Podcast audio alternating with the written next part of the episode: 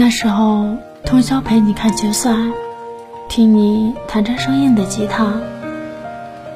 你会陪我去商场夹娃娃，我们会在许愿灯上写下我们的名字，日子简单快乐。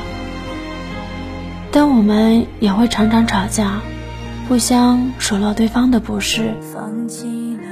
明明只是两句话可以解释的问题，却互不相让，甚至把当初对方给的美好当做亏欠。比如，如果当初对方各退一步，现在的结果会不会不一样？世界上没有天生合适的两个人，所有的合适都是两个人的迁就和改变。如果不能朝着相同的方向努力，就算是再好的爱情，也会有结束的那一天吧。穿梭在熟悉的海底，只剩下翅膀的